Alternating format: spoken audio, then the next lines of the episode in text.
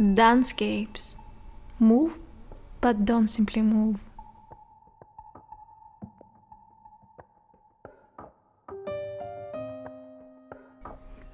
Dance is the body movement transformed by human imagination.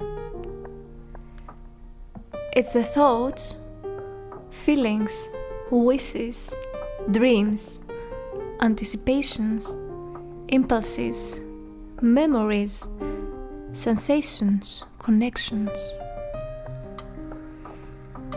Dance is an energetic field of activities and possibilities.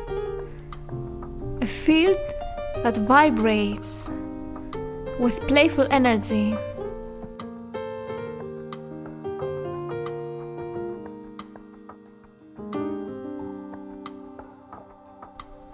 Dance is a part of the human history and experience.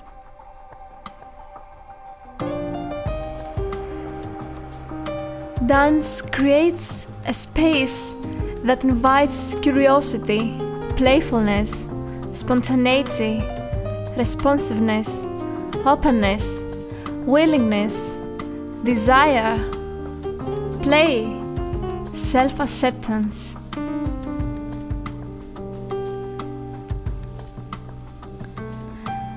In dance, we integrate mind, body, and emotion.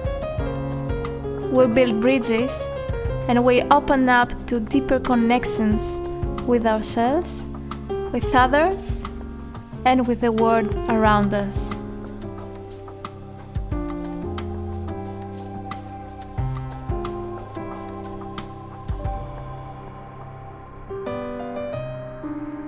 Thank you for joining me in this journey. Thank you for listening to the 7 day Dancescapes audio dance.